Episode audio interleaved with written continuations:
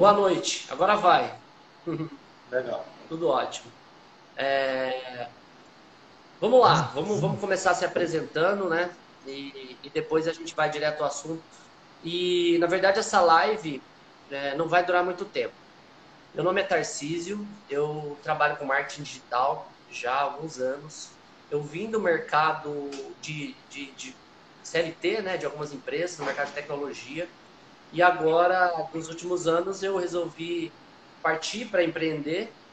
E então eu encarei o desafio, esse desafio, essa mudança, como qualquer outra grande mudança de profissão, é, é um grande desafio. É, é, cheio de incertezas, porém eu sentia que que estava dentro do que eu buscava para mim, ter minha liberdade de hora, ter minha liberdade de criatividade, principalmente, o Eduardo vai falar disso, eu tenho certeza que ele é um especialista nessa, nessa área.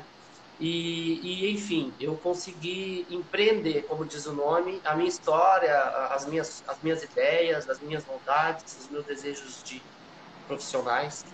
E então é, eu vim para esse mundo. Recentemente, agora mais esse ano, o mercado aqueceu o nosso mercado e eu comecei a, a eu já a gente ouve muito falar, né? Que esse tempo de pandemia fez as coisas se acelerarem, principalmente no mercado digital. Então, muita coisa que eu estava programando para sobrar um tempinho para fazer e nunca sobra.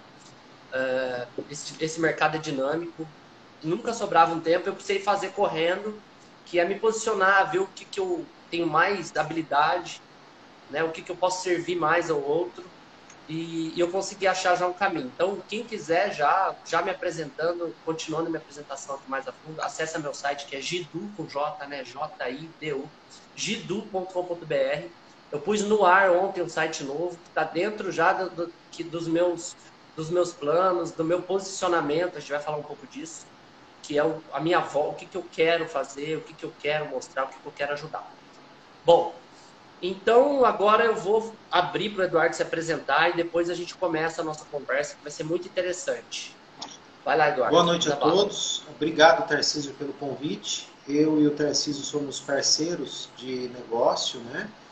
Nós temos aí, além de uma parceria já que já faz aí mais ou menos uns dois anos, ele nos apoia aqui nas questões digitais que são mais técnicas, porque a nossa agência é mais estratégica e criativa e nas questões técnicas ele nos ajuda e, e, e, além da parceria profissional, né, eu e o Tarcísio nós temos uma ligação aí meio que umbilical, né, porque o Tarcísio é irmão de uma prima minha que é como se fosse uma irmã para mim. Eles moram na Austrália, estão assistindo aqui ao vivo, né? Então a gente tem uma relação aí também de laço familiar. E, uh, e há dois anos, quando o Tarcísio, um pouco antes até, começou com a sua agência digital, um dia nós começamos a consolidar uma parceria, atendemos clientes juntos e temos assim essa carteira até hoje. Né? Eu trabalho com comunicação há 20 anos, eu comecei trabalhando em rádio, né? comecei trabalhando na produção de rádio, nos bastidores, e produzindo, trabalhando na mesa de som. Depois eu fui trabalhar com uh, editoria de revista, produção de revista, jornal, diagramação, produção de site, Trabalhei também muito na área criativa.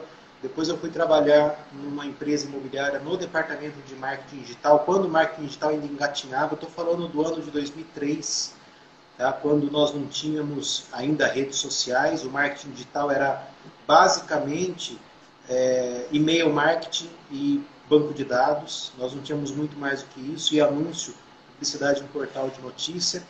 É, comecei a agência a Maple em 2005, né? portanto esse ano ela vai fazer 15 anos e acho que por esse conhecimento multidisciplinar eu tenho condições de atuar em várias frentes, mas hoje eu prefiro ter pessoas criativas trabalhando na criação, no desenvolvimento e eu fico concentrado na estratégia e no atendimento dos clientes, tá? que é onde o Tarcísio entra nos dando apoio, inclusive nessa parte de atendimento, quando o atendimento é um pouco mais técnico. Essa semana mesmo nós tivemos uma, na semana passada, aliás, uma visita, e o Tarcísio foi comigo de um cliente que nós atendemos, onde o Tarcísio nos apoia, é, justamente para que ele fizesse uma abordagem mais técnica. E essa crise especificamente, essa pandemia, ela tem dado uma envergadura, uma envergadura um pouco diferente para o mercado. Porque em todas as crises as agências de propaganda elas sofrem. Porque a primeira coisa que as empresas cortam é a verba de publicidade. Dessa vez que a gente está vivendo esse fenômeno de economia sem contato, onde o único ponto de contato das empresas com seus clientes é a internet, as empresas estão finalmente descobrindo a importância do marketing e a importância dos ambientes digitais como vitrine e como pontos de conversão de venda. Então, eu tenho clientes aqui, nós temos uma carteira de aproximadamente 12 clientes que são clientes de FII mensal, mensais, além de alguns clientes esporádicos, e eu tenho aqui situações de clientes que desmobilizaram todo o seu recurso humano, mas continuaram o contrato com a agência. Não tivemos, durante essa crise, nenhuma perda. Pelo contrário, empresas que nos procuraram para trabalhar justamente o digital. A nossa agência não é digital, nós trabalhamos a comunicação, inclusive fora do ambiente da internet. Nós começamos fora.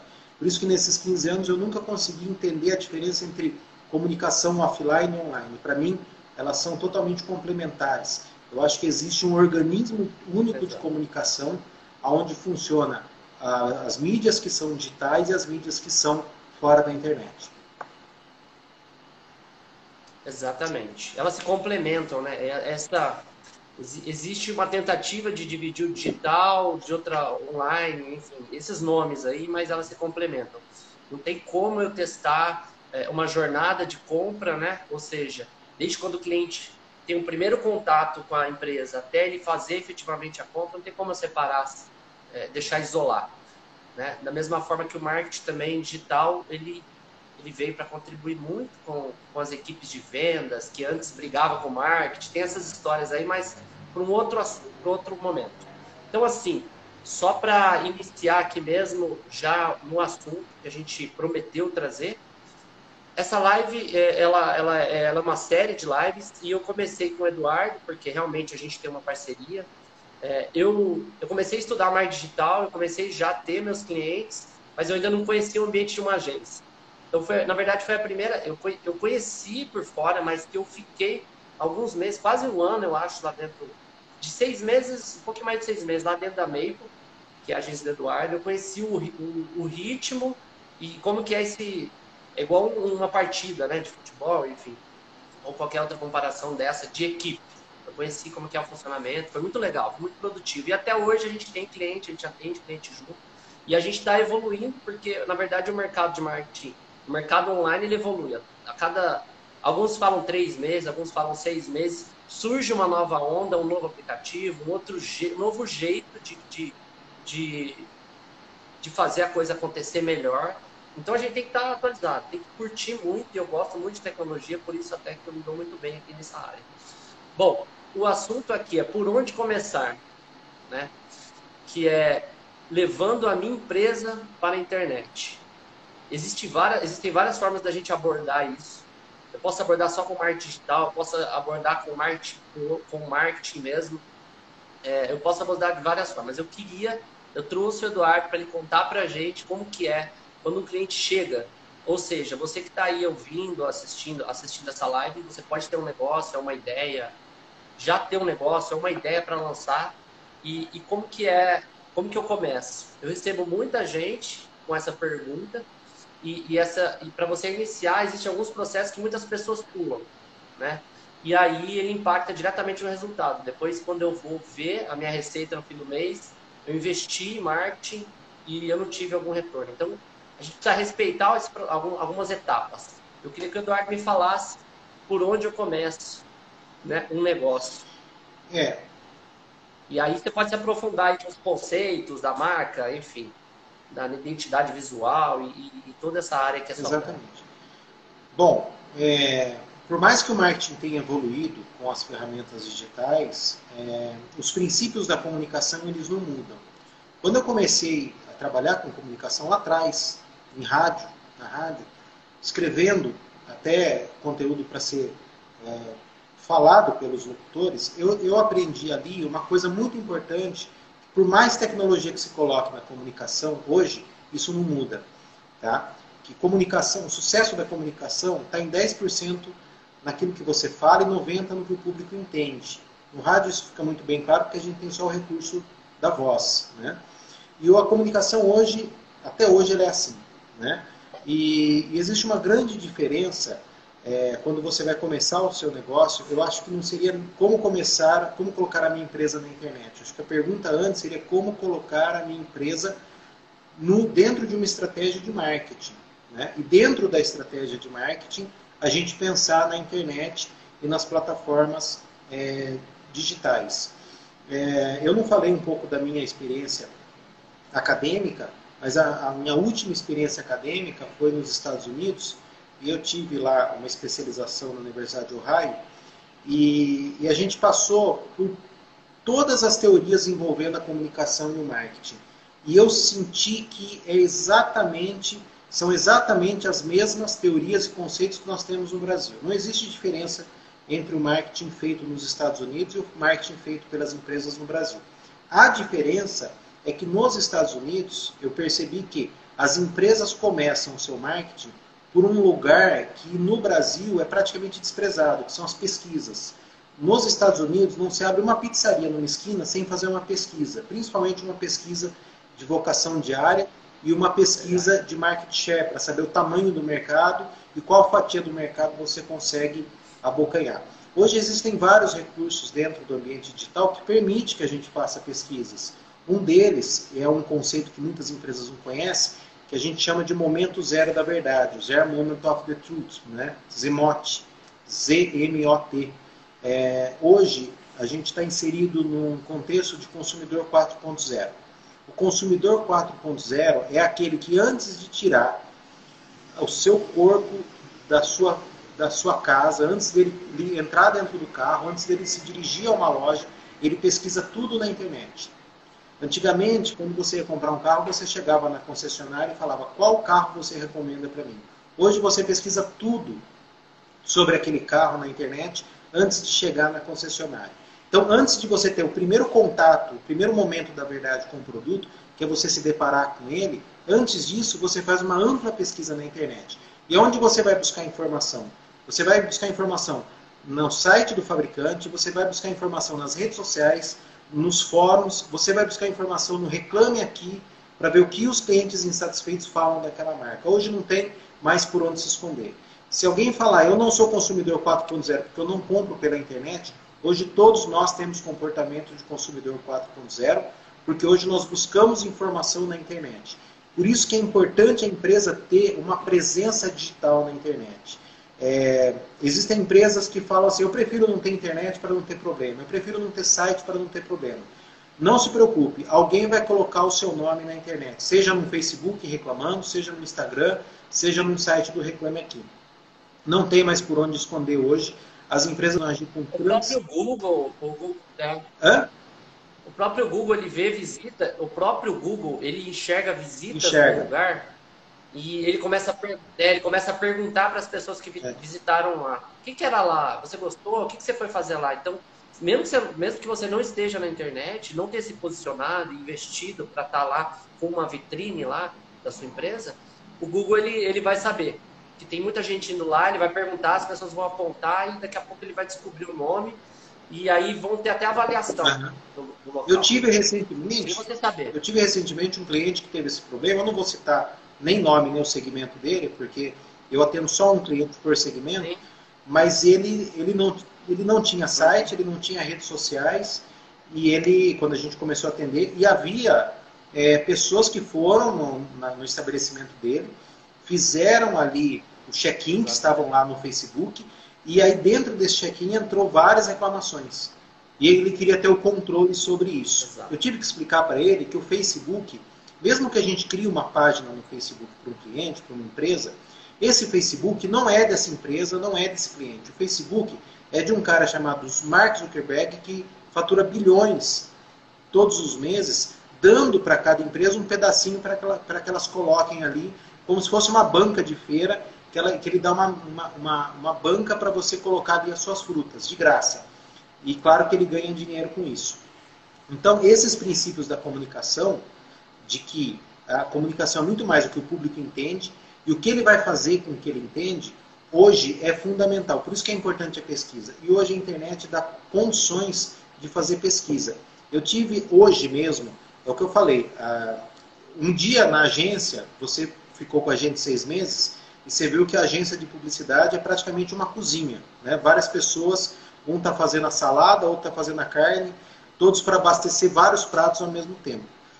É, e, o, e, o, que a gente passa na agência durante um dia, um dia na agência pode virar uma aula. Eu tive recentemente, hoje, uma discussão com um cliente que me questionou por que, que uma hashtag de uma publicação no Instagram e essa hashtag a gente mencionava o nome do concorrente dele.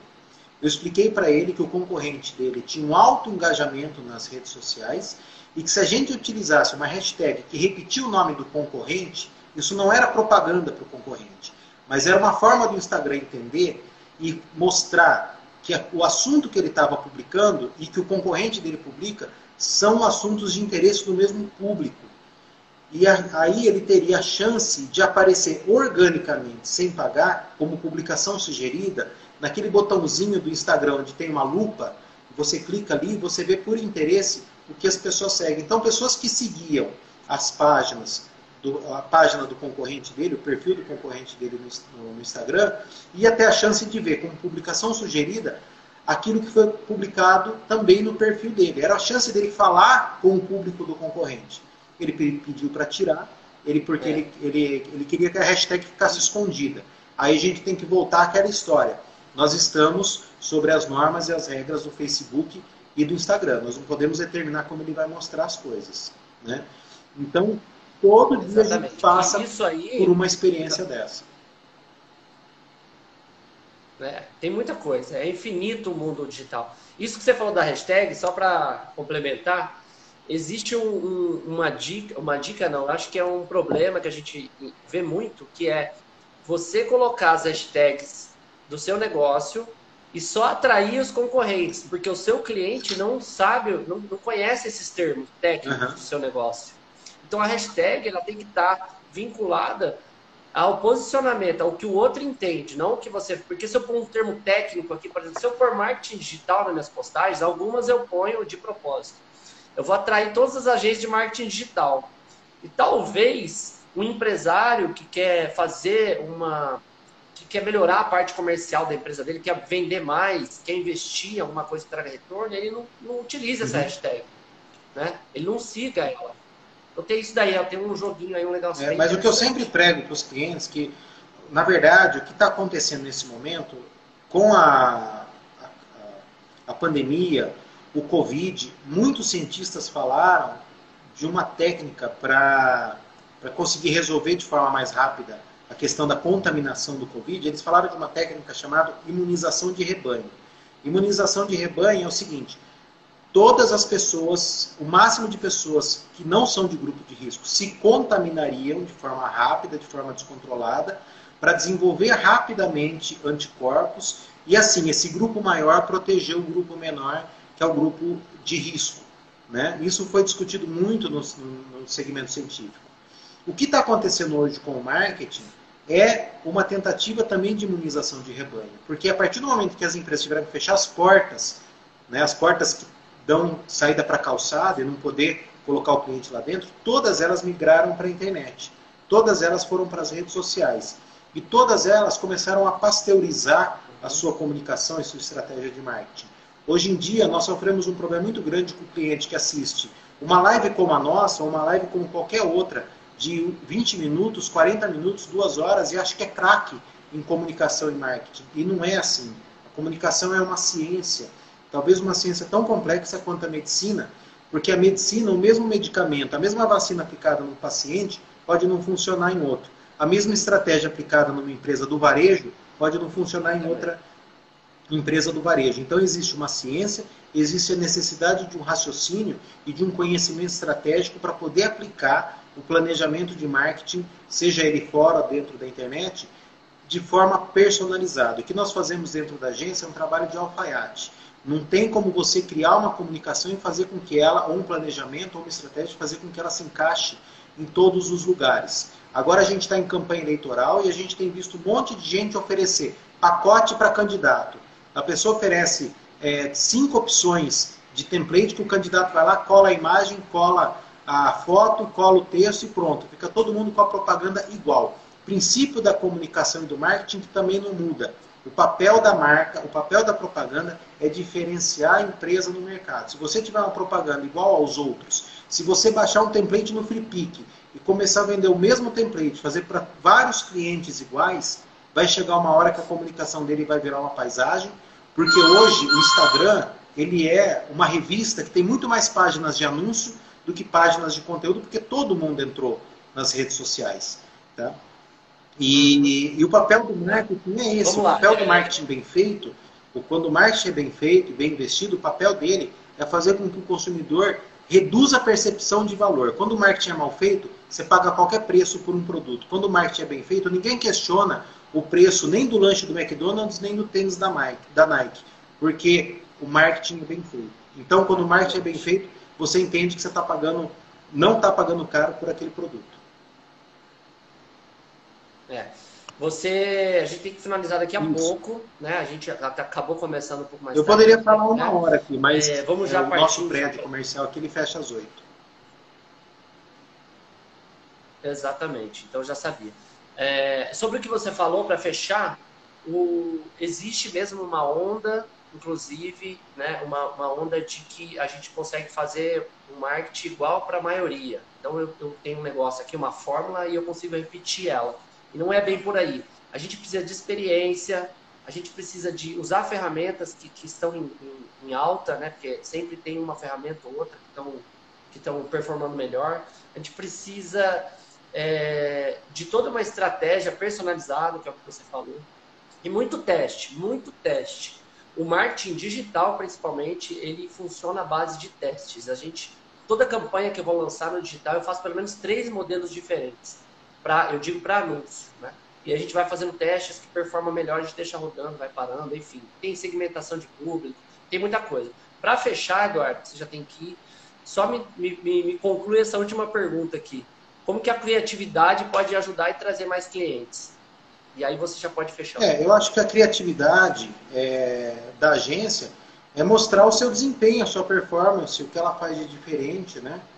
É, mostrar o seu portfólio. Eu acho que as empresas, elas, durante muitos anos, elas tentaram ser, tentaram buscar formas criativas de entrar na internet. Hoje, como muita empresa está entrando na internet, elas estão tentando, elas têm que ser criativas para não ficar reféns da internet. Eu tenho um caso de um cliente, você conhece bem esse cliente, é um condomínio, ele tem sete casas ali na região do Gramado, e é um cliente que ele tinha ficado refém das redes sociais, porque ele só fez redes sociais, ele só fez Facebook e internet e ele não estava conseguindo mais evoluir com a prospecção de novos compradores para as casas do seu condomínio. O que, que a gente fez? A gente fez para ele uma revista impressa, né, de 40 páginas, imprimiu 4 mil exemplares e distribuiu essa revista.